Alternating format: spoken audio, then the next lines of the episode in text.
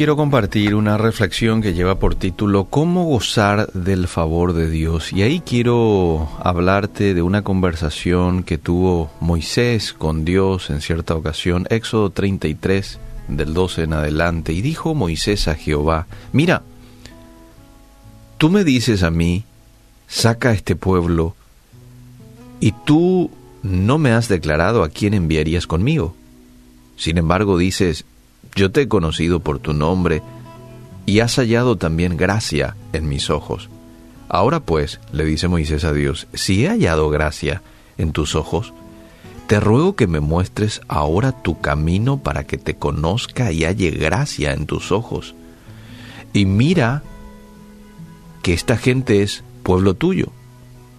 Y Dios le responde y le dice, mi presencia irá contigo y te daré descanso.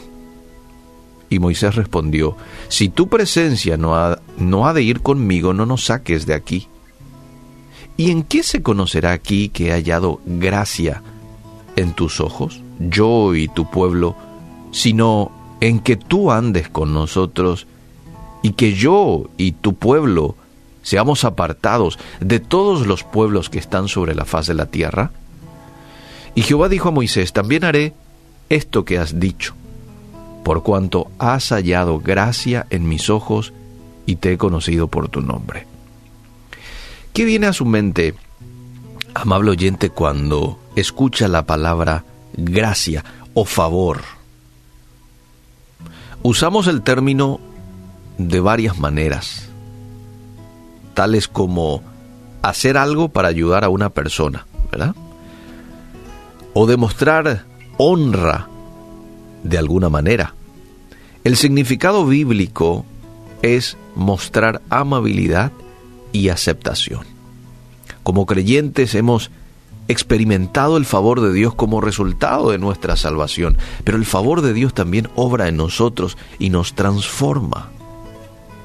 Moisés fue un hombre que gozó del favor o la gracia de Dios y por tanto su vida y sus deseos cambiaron. Moisés quería conocer los caminos de Dios para conocer a Dios. Éxodo 33. A lo largo de las sagradas escrituras, mis queridos amigos, descubrimos cómo actúa el Señor en la vida de las personas, lo que Él desea y cómo hace su voluntad en la historia de la humanidad. Como resultado, tenemos una comprensión más profunda de Dios y lo amamos más. Moisés deseaba la presencia de Dios. ¿Recordás aquel episodio que lo encontramos también en Éxodo 33 cuando los israelitas de pronto pecaron y adoraron aquel becerro de oro? Dios dijo que aunque Él enviaría a su ángel delante de ellos a la tierra prometida, Él no iría con ellos. Unos versículos antes, en el capítulo 33, nos habla de esto. Pero Moisés no quería la protección y la provisión divina, él quería la presencia del Señor. Moisés quería que el favor de Dios fuera un testimonio para los demás. Lo que hacía Israel una nación especial y bendecida era su Dios. Sin él sería como cualquier otro pueblo de la tierra. No solo debemos luchar contra la tendencia a menospreciar el valor del favor de Dios, también debemos evitar desear sus bendiciones más que desearlo a Él. Pensá en cómo el favor de Dios ha cambiado tu vida. Pertenecer, conocer y amarlo es muy superior a cualquier provisión material que Él pueda darte.